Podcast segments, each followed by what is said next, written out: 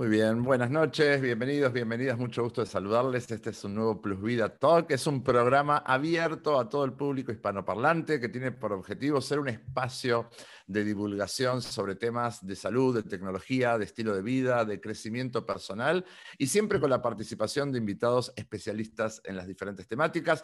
Mi nombre es Marcelo Axelbrud, soy el fundador y el director del tratamiento Plus Vida, te estoy saludando desde Buenos Aires, Argentina, para todo el continente. Estamos transmitiendo en vivo por Zoom y por Facebook Live, así que a medida que vayamos desarrollando la temática, te invito a que compartas tus preguntas, tus comentarios en los chats, tanto de Facebook como de Zoom. Además, bueno, por supuesto, te invito, como siempre, a lo largo de la semana a ir sugiriendo los temas que tienes ganas que nosotros aquí trabajemos. Han sido muchos los temas, pero seguro que hay muchos, muchos más. Y puedes encontrar todos los programas anteriores de Plus Vida Talk en el canal de YouTube de Plus Vida y también en formato de eh, podcast en Spotify, en la parte de podcast donde eh, aparece Plus Vida Talk.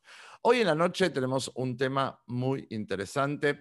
A lo largo de los años eh, me ha tocado recibir a infinidad de pacientes, en este caso pacientes mujeres, cuyo historial con el tema del peso es del más variado. Hay personas, hay mujeres que han padecido la problemática del peso desde su tierna infancia y también mujeres que han eh, comentado, han contado que los problemas de peso empezaron después de sus embarazos. Muchas de mis pacientes son mujeres que en términos generales más o menos habían tenido un buen peso hasta casarse y luego del primer embarazo y los posteriores embarazos va quedando acumulado un peso que no se vuelve a bajar y se vuelve un problema. Y por eso es que, eh, bueno, hoy vamos a estar trabajando todo lo que tiene que ver con eh, la nutrición y el embarazo, comiendo por dos, pero la idea es que no sea engordando por dos. Y bueno, ¿qué se puede hacer eh, en la preparación, en la planificación del embarazo para que el tema del peso no se salga de las manos? Para la charla de hoy tengo de invitada a una de las nutricionistas de mi equipo de Plus Vida de Guatemala. Se trata de la licenciada Emiliana Failase. Eh, Emi, muy, muy bienvenida. Va a ser, Emi, ustedes ya la conocen porque estuvo conmigo en eh, algunos programas anteriores. Y con Emi, bueno, vamos a estar desarrollando todo este tema. Como te decía, si durante la charla van surgiéndote preguntas o comentarios o algún tipo de idea que tienes ganas de compartir, puedes hacerlo en eh, el chat de Zoom o en el chat de Facebook Live, que el equipo me va a pasar esas eh, palabras que tú escribas para poder compartirlas. Emi, muy buenas noches desde Buenos Aires hasta Guatemala. ¿Cómo estás? Hola Marcelo, bien, muchas gracias. Gracias por la invitación.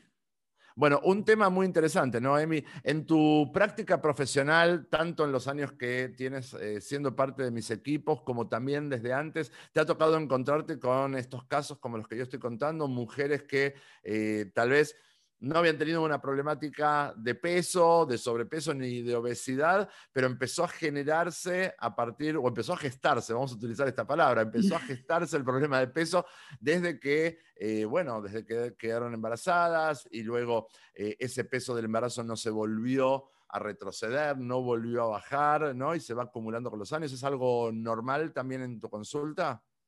Exacto, es mucho más común de lo que la gente tal vez pensaría, ¿verdad? Y, sobre todo como usted dice, que no es solo un embarazo, sino que como que el caso se vuelve peor cuando ya hay embarazos eh, de segundos o terceros hijos, ¿verdad? Se vuelve un caso más difícil. Muy bien, muy bien. Bueno, vamos entonces a, a empezar a desandar todo este tema eh, del embarazo, vamos a tratar de ir entendiendo eh, cómo eh, la nutrición entra en cada una de estas etapas. Empecemos por cuáles son las etapas del embarazo, si te parece, y cuál es el rol de las hormonas en el embarazo. De mí. Ok, sí. El embarazo se consta de tres etapas, que son los tres trimestres, ¿verdad? Entonces, en el primer trimestre em, es donde más impacto tienen las hormonas en todos los cambios. O sea, todos los cambios que se dan en la mujer están directamente relacionados con cambios hormonales, ¿verdad? Entonces, em, aquí es donde empieza, digamos, el cambio eh, en el interior del organismo de las mujeres y entonces empiezan a funcionar distinto eh, todos sus sistemas. Por ejemplo, em, el sistema gastrointestinal y el sistema, em, digamos, de la cómo funciona la tiroides, el sistema vascular que también, por ejemplo, aumenta el volumen sanguíneo, ¿verdad?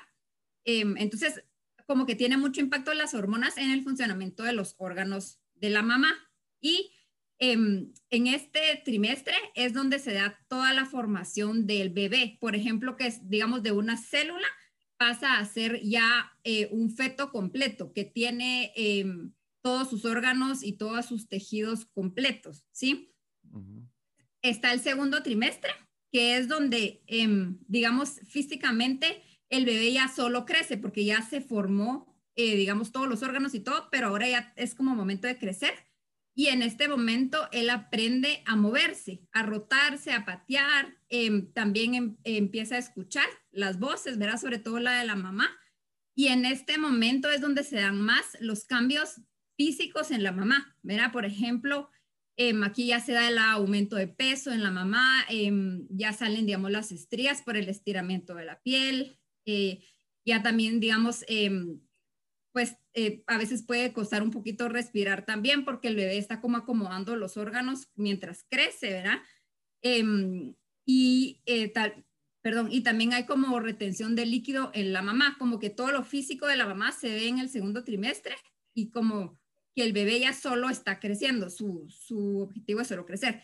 Después en el tercer trimestre, que es el último, entonces obviamente los, los cambios físicos de la mamá pues siguen aumentando, ¿verdad? Se hace como más Em, el aumento de peso se hace más, em, también crece más el bebé, em, el bebé abre sus ojos en este momento y se prepara pues solo para ganar peso para, para poder nacer. Y en todo el proceso, durante, digamos, los tres trimestres, hay cambios hormonales, obviamente no tan bruscos en el segundo ni en el tercer trimestre, sino que lo más brusco es en el primer trimestre, ¿verdad?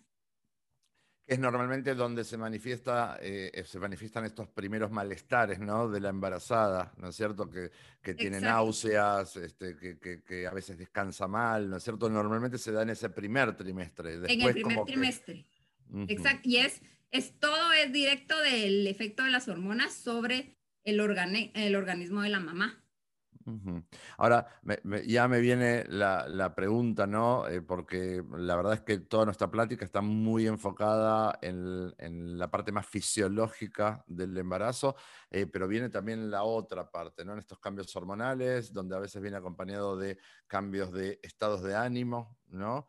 Eh, que a veces viene eh, eh, acompañado de una demanda de una cantidad de cosas, donde aparecen los antojos, los famosos antojos de, este, de, embarazada, donde aparece como una mayor necesidad mm, de, abrigo, ¿no es cierto?, de, ser consentida, de, ser, de sentirse querida.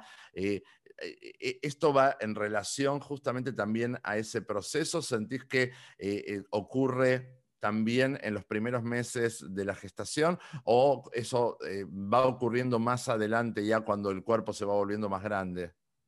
Sí, lo, digamos los antojos, que sería como este instinto del cuerpo como para buscar em, tal vez más energía o más alimento porque sabe que tiene que tener esta energía suficiente y nutrientes para poder desarrollar eh, un nuevo cuerpo, ver a un, eh, al bebé.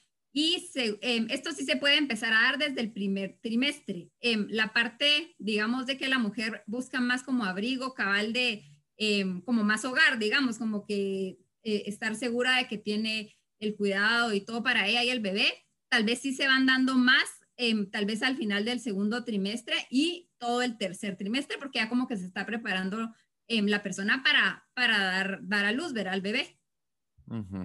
Bueno, eh, eh, además, eh, hay mucho alrededor, ¿no? Hay mucho de lo real y hay mucho del momento, ¿no es cierto? Cómo, cómo se ha vivido el tema del embarazo a lo largo del desarrollo cultural, ¿no? De, de, qué va pasando con, con, la mujer. Estoy seguro que, bueno, muchas de las personas, muchas de las mujeres que se conectan eh, ya han sido madres, ¿sí? Otras eh, sabemos también, están conectadas porque sé que están interesadas en saber cómo es el tema. Eh, bueno, están pensando en un futuro poder dar a luz, si Dios quiere, y, está muy bien poder conocer que todo esto bueno, va sucediendo, no es solamente lo que uno ve en una mujer embarazada, sino todo lo que no se ve, ¿no es cierto? Todos esos procesos internos, como se dice, van ocurriendo y obviamente la mujer eh, este, se ve sumamente afectada con todos ellos. Emi, em, cuando hablamos de la nutrición en el embarazo, tú un poquito recién nos adelantabas algo de la búsqueda de eh, multiplicar el consumo para generar una energía que pareciera que es ahora hay que comer por dos, ¿no es cierto? ¿Cuánto de verdad hay en eso?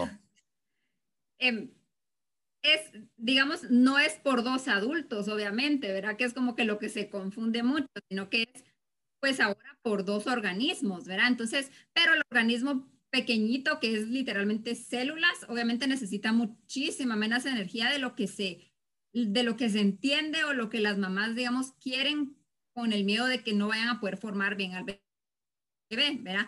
Entonces, comer por dos adultos obviamente no es cierto. Lo único que necesitamos es aumentar un poquito nada más la energía, em, digamos, las calorías diarias para poder tener que el cuerpo tenga em, como las herramientas suficientes para formar esta vida, ¿verdad? Entonces, em, hay, digamos, hay tablas, ¿verdad? Hay referencias de donde uno puede ver el requerimiento energético eh, de las mujeres em, y el peso que ellas tienen que ganar. Entonces, em, lo que es importante y tampoco se habla mucho es que no es alguna regla general de, todas las mujeres son igual, sino que em, depende del peso donde comience la mamá su embarazo de eso depende el peso que se tiene que ganar durante todo su embarazo. Y de esto mismo va a depender, pues, las calorías extras que se tienen que comer durante cada trimestre.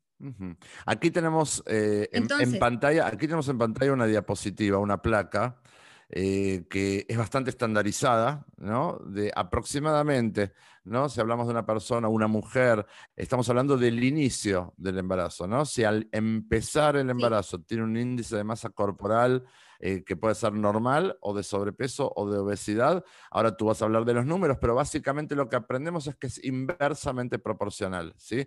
Cuanto más delgada está la mujer, entonces más eh, eh, va a ser notorio el aumento de peso o lo esperable que aumente de peso por el embarazo y con cuanto más peso empiece la mujer en el embarazo, si es una mujer, por ejemplo, que empieza con obesidad, entonces durante los nueve meses eh, tenderá a ganar menor cantidad de peso por el embarazo. No estamos hablando de los consumos, ¿no es cierto?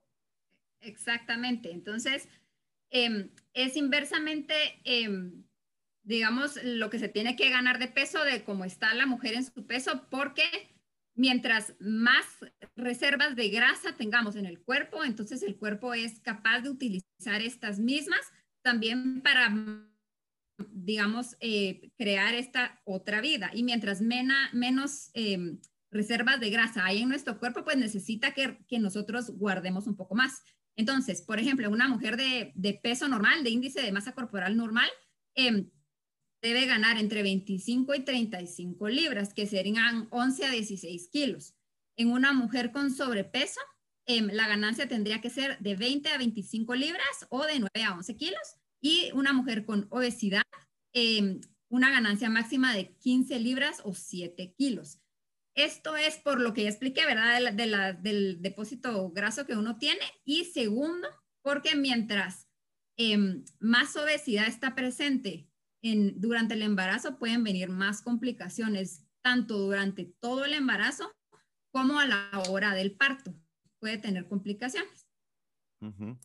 Sabemos que los ginecólogos y los neonatólogos, cuando eh, aconsejan a sus pacientes eh, que quedan embarazadas, hacen y ponen un énfasis muy especial en eh, no aumentar mm, de peso más de lo que es estrictamente necesario aumentar por el embarazo.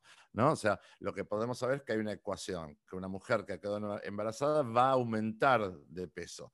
Lo esperable son estos números que recién Emi eh, nos compartía, pero lo que vemos es que formas hay una insistencia de los profesionales en que la mujer eh, sea muy cuidadosa en su alimentación, no solo para el bebé que está en formación en su vientre, sino también para eh, evitar problemas propios, ¿no? directos, personales, con un aumento desproporcionado del peso. Y en esto eh, hay como eh, una insistencia muy fuerte. Cada vez que yo hablo con eh, ginecólogas o, con neonatólogos sobre esta temática, ellos saben que yo trabajo el tema del peso, me dicen, Marcelo, el mensaje cada vez que hables de este tema, el mensaje es no aumentar ni un poquito más de lo que es esperable que se aumente. ¿Esto qué significa en el mensaje directo para las mujeres? Es, ojo, seamos cuidadosos, comamos bien, ¿sí? Eh, comamos ordenadamente, comamos lo que se nos recomienda y seamos cuidadosos de aquello de, como estoy en el embarazo, de todas formas voy de peso, entonces es un living la vida loca de cosas dulces y de cosas saladas o de lo que se me porque de todas formas igual voy a subir de peso por el embarazo, después veo en algún momento cuando lo bajo. Esa es como la gran advertencia, ¿no, Emi? Exacto, hay, que ser muy cuidadoso y más cuidadoso de lo que uno pensaría porque, por ejemplo, el peso total que se gana durante el embarazo, en cualquiera de los tres casos, em, no es solo depósitos de grasa, sino que el peso total se compone del peso de muchas, em, de muchas cosas. Por ejemplo, se compone tanto del peso del propio bebé, también el depósito de grasa que uno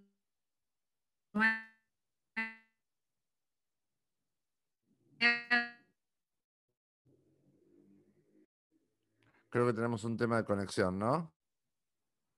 A ver si el equipo me ayuda. No sé si soy yo o es Emi. Em, se compone del, y se compone del, tejido Ahí está, Emi, ahí está. Se te fue, se te fue un poquito la voz. ¿Podrás repetir? Perdona. sí, entonces hay que ser más cuidadoso de lo que uno piensa porque el peso total no solo es grasa que se gana, sino que, em, digamos, se compone del peso No, hay mala señal.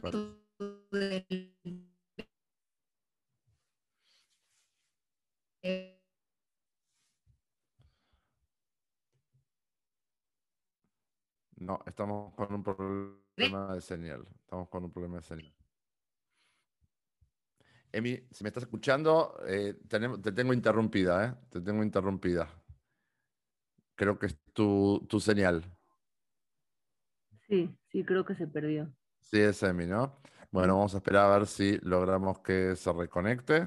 Pedimos disculpas a la gente que está conectada. Estas cosas pueden pasar. Es la primera vez que nos pasa, ¿no? Este es el, es, el Plus Vida Talk eh, número 23 y es la primera vez que nos pasa en 23 programas, así que vamos a tener un poquito de paciencia que Emi salga y regrese eh, para poder seguir entonces con su exposición. Mientras tanto, después para el programa ya editado vamos a poder cortar esta partecita, eh, pero... Eh, Perdón, ya regresé. Ahí, está, ahora sí, Emi, esperemos que sí, y hayas regresado, hayas regresado para quedarte. Eh, porque aparte era muy interesante. Vamos, vamos a hacer corte ahí y vamos a volver entonces a ver si logramos que con la señal ya estabilizada nos puedas explicar entonces. Tú decías, hay que ser muy cuidadosos con el peso en el embarazo porque ese peso está compuesto por el bebé que está creciendo en el vientre de la madre y qué más. Sí.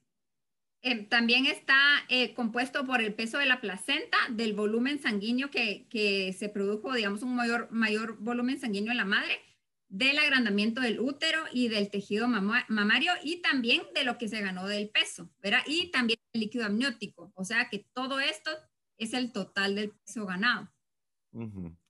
Eh, y, lo que se busca evitar es que ese peso se vea aumentado por eh, grasa, básicamente, ¿no? Por un exceso de alimentación eh, que obviamente genera inconvenientes. Dentro de los muchos inconvenientes, porque uno, uno pensaría que mm, normalmente lo que vienen las mujeres a, relatar es que el mayor inconveniente es después cuánto tiempo les toma volver a la línea, ¿no es cierto? Después de haber dado a luz, cuánto tiempo les va a tomar eh, volver medianamente a, un peso saludable. Y sabemos que ese ha sido el gran problema para un gran porcentaje de mujeres, ¿no? Después del embarazo nunca han podido volver a su, peso previo.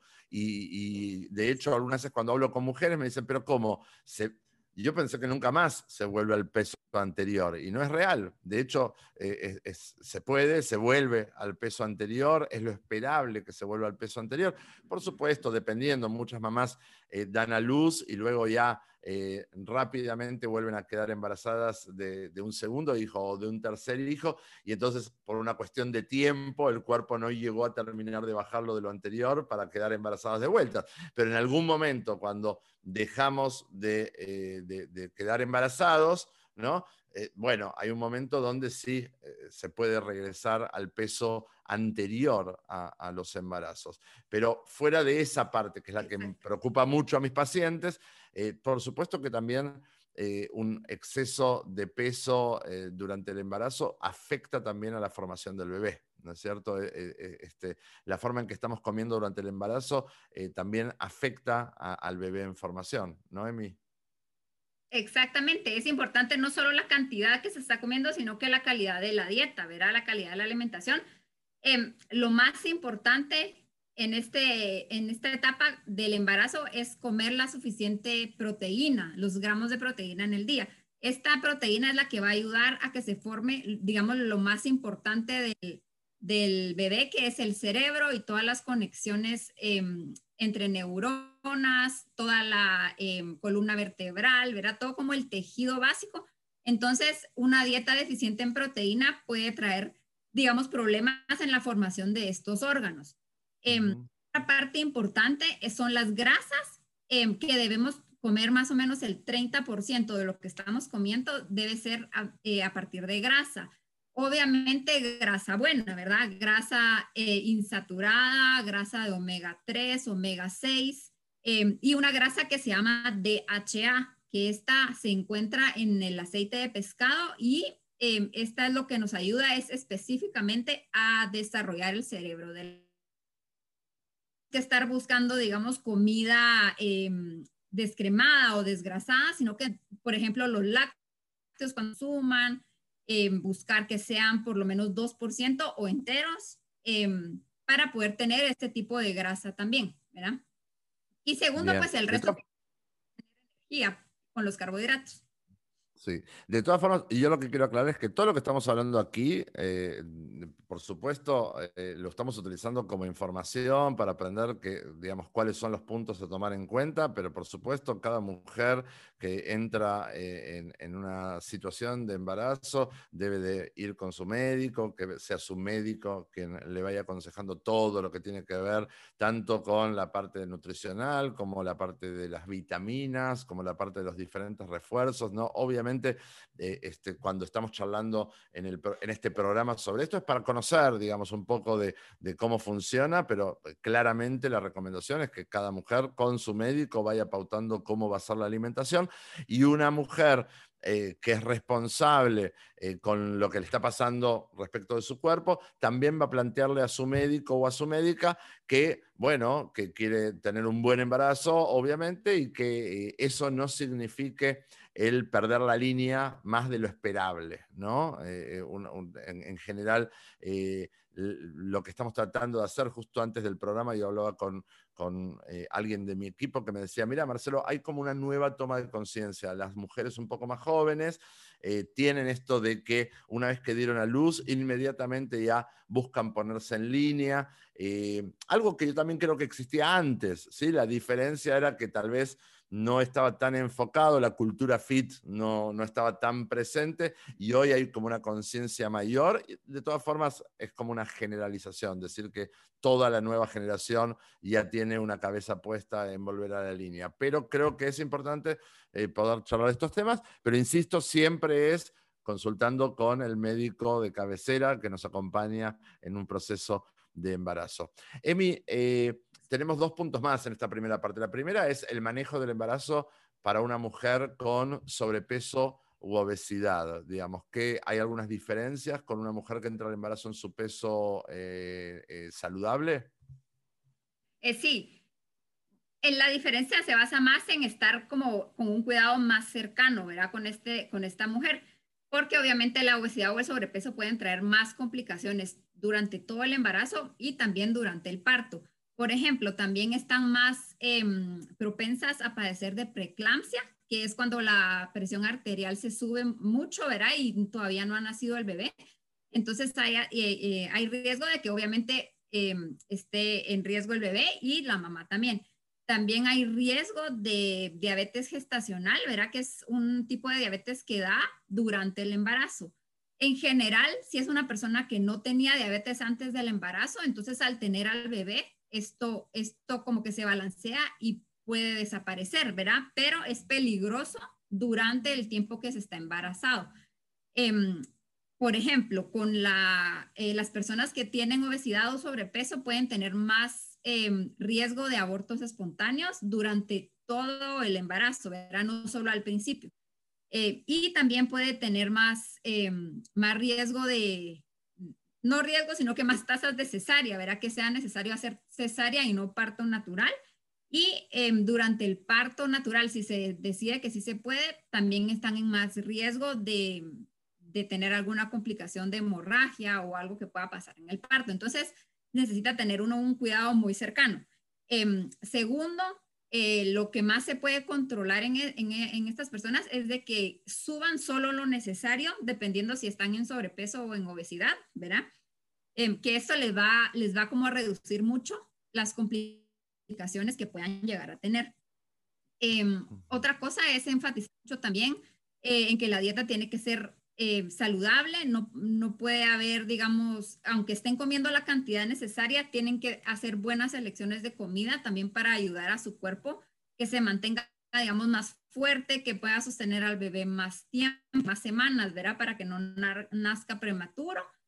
Em, por ejemplo, como dije antes, ¿verdad? Con las proteínas, fibras, carbohidratos complejos, no azúcar, eh, baja sal. Y además, em, en lo posible, si es un embarazo que no comienza como alto riesgo, entonces, mantenerse activas con actividades eh, cotidianas de, bajo impacto, ¿verdad? Pero que no sea un embarazo eh, sedentario. Bien, aquí alguien, eh, hay, alguien del público está preguntando por qué me dan náuseas en las noches. Imagino que Madai o Mayday es una mujer que está embarazada, ¿sí? Que está preguntando por qué le dan náuseas en la noche. ¿Por qué podría ser, Emi?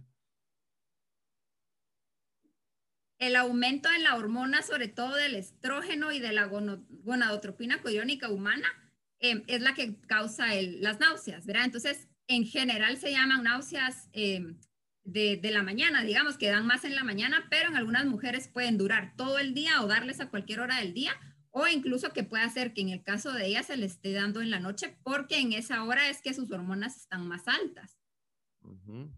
¿Y se puede hacer algo al respecto? Eh, Sí, lo primero que se puede hacer es tal vez em, evitar cualquier cosa que, le pueda irritar el estómago y comer algún alimento que sea seco, por ejemplo, como em, si, podemos decir em, alimentos en específico como galletas de soda o como eh, pan tostado, algo que absorba el ácido del estómago. Entonces ahí puede ayudar un poco a la náusea.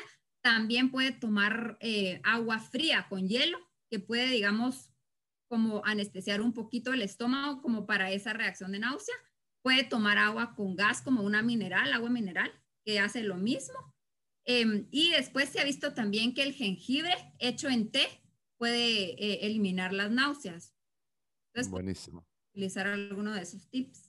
Buenísimo, buenísimo. Bueno, sigue, sigue haciendo varias preguntas, así que antes de seguir con el temario, si te parece, vamos a responderle. Dice, ¿por qué me duelen mucho, me duelen mucho los pechos? Dice. Esto tiene que ver también por el cambio hormonal, ¿verdad? Y sobre todo por una hormona que se llama em, hormona lactógeno, que es la que está preparando a las glándulas mamarias para la producción de leche. Entonces, como que las está despertando, ¿verdad? Entonces, como que empieza a estar más sensible el tejido. ¿Hay recomendación para eso? Para, para tratar de aliviar esos dolores? Pues normalmente tal vez con paños tibios, pero no creo que no va a poder, hasta digamos que ya está en la lactancia, tal vez va a poder estar más cómoda. Más aliviada. Y una pregunta más que hace, dice, me da mucho cansancio y dolor en las piernas y dolor de cabeza. Es todo parte del mismo cuadro, ¿no? exacto, es del mismo cuadro hormonal, ¿verdad? El cambio hormonal. Bueno, bueno. Ya vemos, así como lo está planteando eh, esta dama, eh, vemos que no es sencillo atravesar obviamente una situación de embarazo, son muchos los cambios en el cuerpo. Hay mujeres que relatan que lo, pasan con mucha naturalidad, pero hay muchas otras mujeres que literalmente eh, lo padecen, ¿no? Y, bueno, no es para menos, el cuerpo está sufriendo tantas transformaciones que a veces duele, ¿no? Em, vamos a seguir entonces con, las preguntas. Eh, tenía por ahí lactancia, demanda energética, nutrientes, duración. ¿Esto ya lo respondiste? No, todavía no. Em, la durante la lactancia, eh, cabal iba a decir esto, es como un, digamos, en esta, en esta etapa, después de que nace el bebé y empieza la lactancia, esta misma es tanto un mecanismo, obviamente, para, para nutrir al bebé afuera del cuerpo de la mamá, como también a ayudar a la mamá para perder el peso, ¿verdad? Porque em, imagínense que para producir más o menos un litro de leche materna al día, se necesitan 550 calorías. Entonces, dependiendo de la producción individual de cada mujer, ¿verdad? Es lo que van a estar quemando extra. Entonces, esto también ayuda a recuperar más fácil el peso eh, que tenían antes del embarazo. Entonces, la recomendación de calorías es esa, entre más o menos 500 y 550 calorías al día. O sea que si se dan cuenta, esta es hasta más alta que durante el embarazo. Hmm. Ahora, ahí se congeló la imagen. No sé, ¿Me estás? Creo que se congeló la imagen. Eh, porque justamente lo que le iba a preguntar era en el principio de, en, el principio de, después de haber dado a luz, es como el periodo con que mayor rapidez eh, se empieza a perder peso, ¿no? Y, creo que cuando las mujeres lo aprovechan, por supuesto, comen responsablemente y dan al bebé eh, de amamantar, bueno, aceleradamente empiezan a perder ese peso que se ganó durante el embarazo. Bueno, vamos a esperar un momentito más de vuelta a Emi eh, para ver si regresa con su conexión. Hoy estamos flojos con la conexión. Por suerte, cuando se conecta, reconecta bien durante una buena cantidad de minutos y podemos aprender. Y eh, Medei, eh, que hiciste ahí algunas preguntas más, ahora vamos a esperar que vuelva Emi. Emi, ¿estás ahí? Ya voy. Ahí estás, ahí estás. Se me fue la luz. ok, estamos, estamos. Vamos a hacer otro, otro corte en la edición. Pero lo que yo te quería decir es lo que te quería eh, decir justamente cuando te fuiste, se sabe que inmediatamente después de haber dado a luz, es como durante ese primer periodo, tal vez tú me puedes decir cuánto tiempo dura, es cuando más la mujer puede aprovechar para perder el peso ganado durante el embarazo. Primero que nada ya porque el bebé está fuera, o sea, hay una parte del peso que, se va con el bebé, pero aparte por esto mismo que tú decías, ¿no? Que durante el amamantamiento, eh, durante la lactancia, se pierde eh, parte de ese peso con bastante rapidez, ¿no? Exactamente. Sobre todo los, primeros, los primeros 30 días, em, el balance hormonal que queda en, la mujer después del parto es como una herramienta que se debería de utilizar para poder em, bajar la mayoría del peso. Sí, entonces ya en los siguientes eh, cinco meses, digamos, de lactancia, entonces pues se va ayudando uno con la lactancia y entonces se va bajando paulatinamente el peso, pero los primeros 30 días son donde más le va a ayudar el mismo cuerpo a perder ese peso. Por eso, y es una gran oportunidad. si, la, si, la, mujer come bien, exacto. ¿sí? Eh, este, y se sigue moviendo de acuerdo a sus posibilidades, etcétera, es una gran oportunidad para perder gran parte de ese peso. Em, tengo a la misma dama, la misma mujer que antes nos preguntaba, dice, yo tengo 40 años, es mi segundo bebé, dice, hasta ahora los 16 años porque durante 15 años estuve sola, ahora me casé, hace un año resulté embarazada, bueno, felicidades primero que nada, y a partir de ese comentario que hace ella, te quiero yo hacer una pregunta es eh, el proceso de embarazo en una mujer eh, más joven, digamos, en sus 20, ¿sí? Con respecto a una mujer en sus eh, treinta y tantos largos, cuarentas, ¿sí? Que cada vez se va estirando más, aparte culturalmente, hasta la edad que la mujer va quedando embarazada. ¿Es comparativamente más fácil o más difícil? Sí, mientras más edad tenga la mujer es más difícil eh, porque, digamos, las mujeres nacen con un número de óvulos, así, digamos, desde que nacen tienen un número de óvulos. Y entonces, eh, obviamente en la vida se van gastando, digamos así. Y entonces, mientras más grande ya sea la mujer, hay menos óvulos y hay más, menos probabilidad de, de quedar embarazada que cuando se es más joven. Sí, pero cuando ya quedó... Digamos, a partir del... ¿Sí? Sí, sí, te, te, quería preguntar, bueno, ok, está perfecto. probabilidades, ya vemos que una mujer más joven tiene más probabilidades que una mujer un poquito más grande de quedar embarazada. Ahora, cuando ya quedaron embarazadas, ¿atravesar el embarazo es más fácil o más difícil según la edad también? Sí, es más difícil. Mientras más grande, sobre todo em, a partir de tal vez los 38 o 40 años, ya es más difícil porque el cuerpo en sí ya es como menos, em, digamos, ya la estructura de la, de la persona también ya está más establecida, no está todavía muy, mm, como que no se moldea tan fácil, las hormonas también, puede comenzarse el embarazo con hormonas ya no, em, digamos, ya con un poco de desbalance hormonal, solo por la edad, digamos, por el cambio de la edad, entonces también pueden hacer como efectos Em, tal vez que pesan más, verá durante todo el embarazo que se sienten mal los síntomas y todo.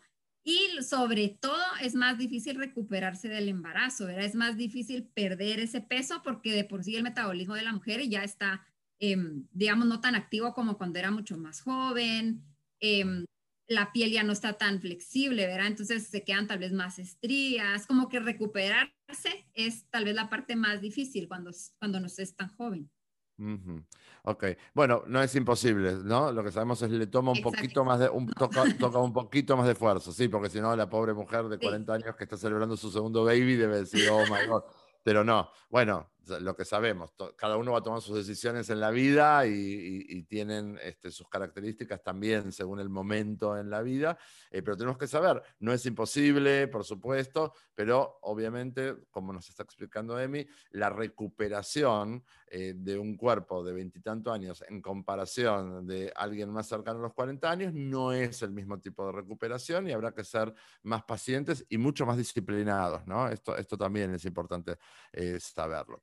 Em, Emi, tengo varias preguntas de la audiencia que han hecho durante la semana. Si te parece bien, vamos a ir respondiéndolas. Fuimos eh, charlando de diferentes temas, muchas cosas que no sabíamos, algunas que tal vez nos refuerzan. Así que te propongo hacer como respuestas tal vez un poco más tipo ping-pong, ¿está bien? Eh, y obviamente de nuevo, si la gente del público, al igual que ya estuvimos, tenemos comentarios o preguntas, eh, todas más, más que bienvenidas para preguntarle a nuestra profesional. La primera pregunta es, ¿puede el sobrepeso o la obesidad dificultar la probabilidad de embarazo? O sea, todavía no hay embarazo. ¿Puede afectar que una mujer esté con sobrepeso o con obesidad para quedar embarazada? Sí. Em, puede afectar porque ya de por sí el sobrepeso o la obesidad pueden afectar la ovulación, ¿verdad? Y de, y de por sí eso ya lo haría más difícil. Y segundo, em, pues eh, a veces como que, el, como que el, en general las hormonas de las mujeres que tienen obesidad y, o sobrepeso pueden estar no balanceadas, entonces podría ser difícil, pero al mismo tiempo hay mujeres que se descontrolan, digamos, tanto en, ellas conocerse a ellas mismas. Por ejemplo, no saben ni cuándo están ovulando o cuándo sí. Entonces puede haber un embarazo que no se planeó, era como sorpresa, como de resultado de tanto desorden. Ya. Y, aparte, bueno, la pregunta te la hice porque la hizo alguien. Eh, es buenísima la respuesta que diste. Es buenísima porque es interesante, porque muchas veces uno escucha de embarazos no planificados, ¿no? Y, no había pensado que tenía que ver con esta, con esta eh, desorganización de los periodos, ¿no? Es muy interesante como tú lo planteas. Pero también hemos, he tenido a lo largo de los años pacientes que han llegado al tratamiento eh, con la motivación de bajar de peso para poder acceder a un embarazo. ¿sí? Eh, sus médicos eh, les habrán dicho que con ese peso podían ser este, pacientes de riesgo podrían no quedar embarazadas, o incluso en el caso de pacientes que necesitaban fertilización asistida o algunos tipos de tratamientos, donde si venimos con una situación de peso de más, sencillamente bajan las probabilidades de quedar embarazados. ¿no? Entonces, sin dudas, es un tema que afecta antes del embarazo. Siguiente pregunta, ¿es recomendable hacer una dieta hipocalórica durante un embarazo y lactancia? No, idealmente, eh, digamos, no se recomienda hacerlo, em, ya que, por ejemplo, eh, eh, como poner un ejemplo, el que, el que menos va a sufrir en el caso de hacerlo así sería el bebé, porque el cuerpo es como súper inteligente, entonces empieza a agarrar los nutrientes y la energía de lo que tiene el cuerpo de la mamá. Y entonces si la mamá eh, no se está nutriendo bien ni está tomando los micronutrientes o las vitaminas adecuadas, el, cuerpo en sí va jalando, por ejemplo, el calcio de los huesos de la mamá, de los dientes, eh, ciertos nutrientes del pelo, de la piel, de la grasa. Entonces la que se queda, digamos, en desnutrición y la que eh, como que paga las consecuencias más es la mamá, porque al final de cuentas el cuerpo sacrifica a la mamá para que el bebé esté bien, ¿verdad?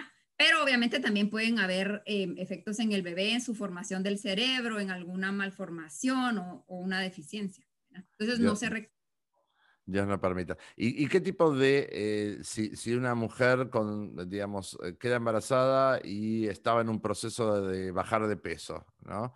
¿Qué, se le recomienda? ¿Interrumpir su, tratamiento, interrumpir su dieta?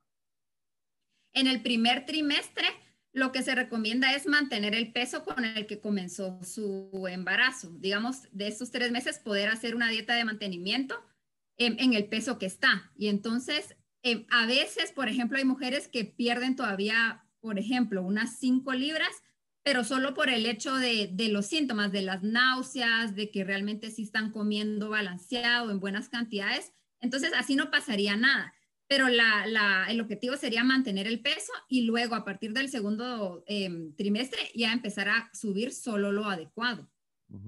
Es como nosotros a lo largo de los años hemos tenido muchas pacientes que pasó esto, ¿no? Estaban en el tratamiento, quedan embarazadas y, bueno, ahí el tratamiento se adapta a, la situación particular del embarazo. Entonces, ¿cuál es el objetivo? Si, si, en el tratamiento normal el objetivo es bajar de peso para luego llegar a un peso saludable y mantenerse, con estas pacientes que normalmente tenemos un problema vincular con la alimentación, lo que vamos a buscar es poder hacer un tipo de cuidado de la alimentación para subir estrictamente lo necesario y que no sea subir de más, ¿no? Eh, lo que se hace es adaptar el objetivo. Muy bien, siguiente pregunta.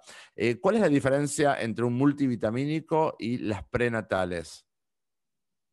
En, general, las vitaminas que son em, especialmente para mujeres, ¿verdad?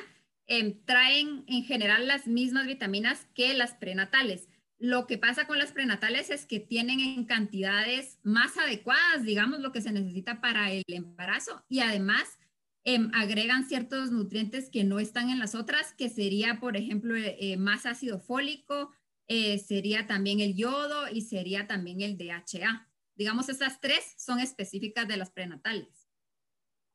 Bien, bien, perfecto. Eh, siguiente pregunta. ¿Bajar de peso durante el embarazo puede ser contraproducente para el desarrollo saludable del bebé?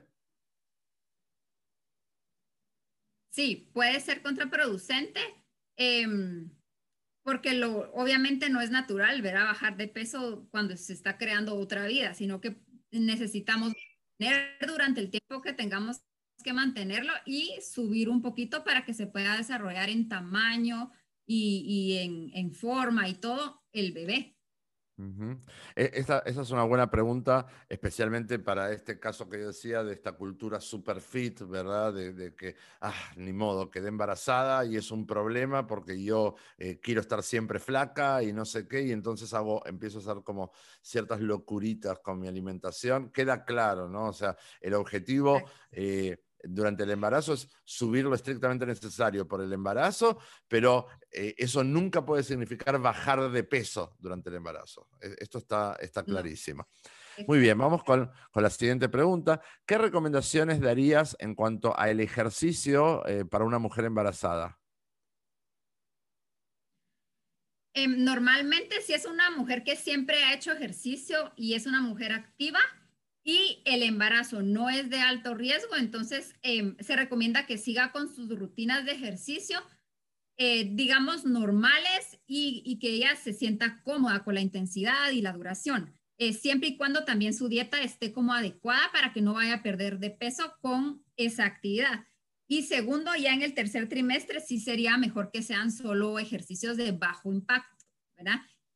Y, em, pero si una mujer no es activa, no realiza ejercicio normalmente, digamos, el embarazo no sería el momento para comenzar a hacerlo, sino que sería mejor solo incluir como un estilo de, vida más activo, que no sea sedentaria, eh, dar caminatas, por ejemplo, como mantenerse en actividad, pero no específicamente ejercicio o deporte. de bajo impacto. Exacto. De bajo impacto. Muy bien. Eh, alguien preguntaba aquí, cuando estuve embarazada me diagnosticaron preeclampsia. Eh, ¿Hay alguna recomendación para evitarla en caso de que volviera a embarazarme? Tú antes explicabas rápidamente qué era esto de la preeclampsia. ¿Podrías volver tal vez a, explicar de qué se trata y si es evitable, si ya ocurrió en un primer embarazo, si es evitable en un segundo embarazo? Sí, la preeclampsia es cuando la presión arterial se sube eh, en niveles em, exagerados, digamos, durante el embarazo. Entonces puede eh, producir un riesgo tanto para el, bebé como para la mamá. Entonces, em, sí se puede intentar evitar en un segundo embarazo, pero hay eh, información y estudios que dicen que una vez una mujer tuvo preeclampsia en el primer embarazo, em, está como muy alta la probabilidad que lo padezca en un segundo o tercer embarazo.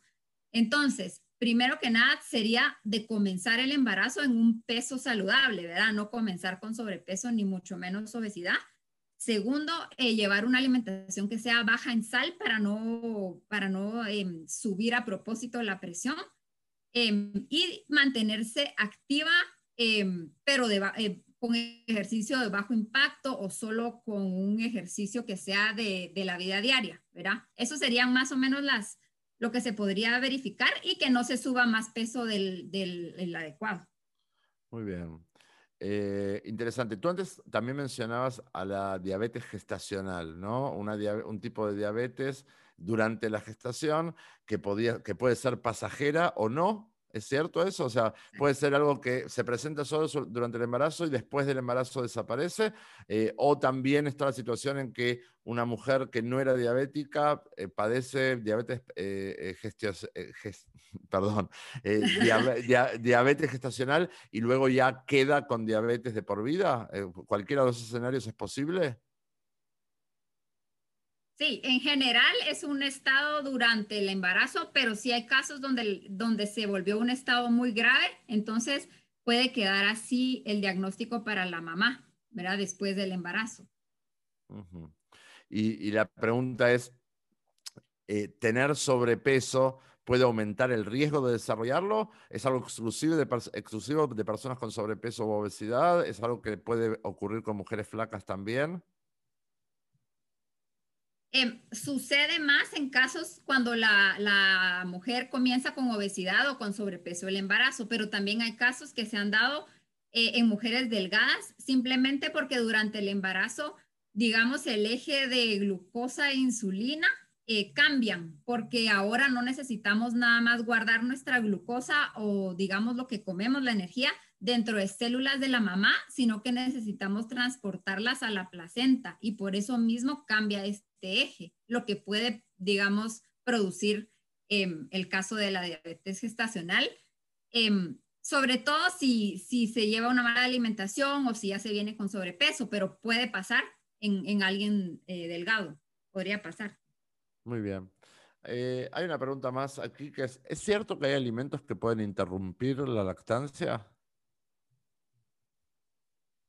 En general, digamos, un alimento que la interrumpa no existe, no, no es así. Hay como muchos mitos, ¿verdad? Que si se come perejil o algo así, se corta la leche, cosas así, pero en general, em, comprobado no está ningún alimento, pero sí hay alimentos que cuando se consumen por la mamá, em, lo mejor es evitar eh, darle lactancia en ese momento al bebé, ¿verdad? Por ejemplo, eh, una cafeína en exceso, por ejemplo, eh, le puede causar igual nerviosismo o irritabilidad al bebé o insomnio. Eh, también el alcohol, verá si la mamá decide que va a tomar algunos tragos o algo así un día, es mejor evitar la lactancia durante ciertas horas. Em, obviamente el tabaco, ¿verdad? Hace muchísimo daño porque pasa hasta metales, ¿verdad? Dentro de la leche materna, ¿verdad? Pero en general un alimento que la, que la evite, no. ¿Y, y alimentos que lo estimulen? Em, los alimentos que la estimulan, eh, sí hay, por ejemplo, está eh, uno que es la cebada y la avena, que son, em, ahorita le voy a decir, son secretagogos, se llaman estos alimentos que ayudan a secretar más leche materna. Entonces sería la cebada y la avena, sería también la malta, sería también el fenogreco, que es una semilla, y también sería un suplemento que es de levadura de cerveza. Estas cuatro em, ingredientes se han visto que aumentan la cantidad de, leche materna que se produce. Bien. Ahora te voy a hacer una pregunta fuera de libreto, ¿sí? que no, está, no estaba en las preguntas que nos hicieron durante la semana, que es, eh, nosotros muchas veces hablamos que de padres gordos, hijos gordos, ¿no? Básicamente hablamos que cuando convivimos con un problema eh, de peso, eh, que obviamente tiene que ver con eh, pautas de alimentación en la casa, etc. Bueno, esos hábitos hacen que nuestros hijos también engorden, ¿no? Porque estamos así como que escogemos mal para nosotros qué comer, cómo comer y cuánto comer, nuestros hijos también lo aprenden. ¿Es posible transmitir obesidad por medio del cordón umbilical o de la lactancia?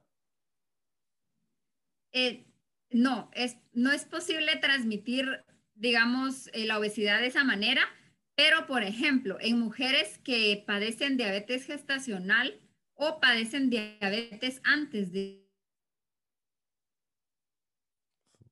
¿Eso fue la señal de vuelta? Creo que sí. Creo que sí. Ya, ya, había estado con una buena conexión durante una buena cantidad de minutos. Me parece que otra vez se colgó.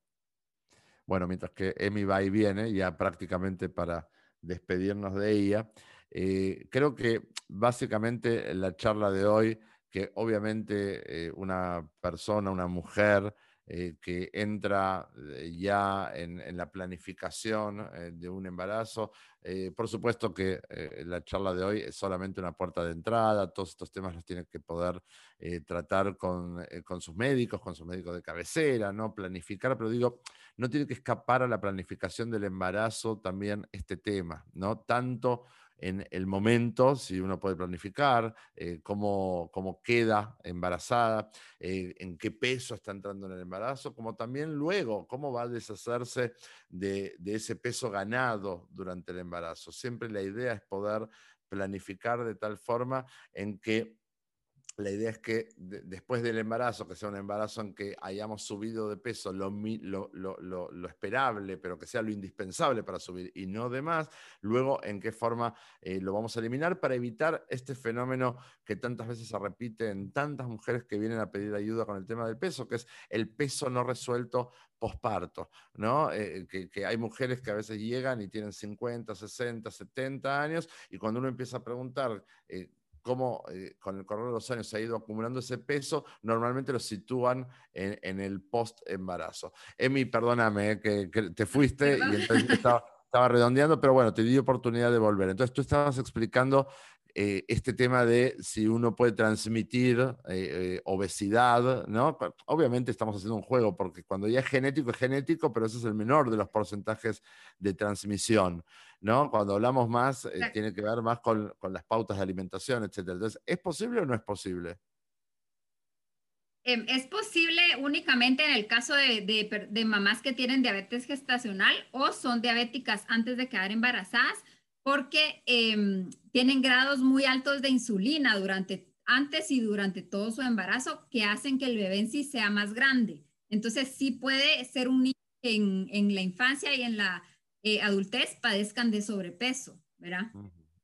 Hay como una predisposición, entonces. Exacto.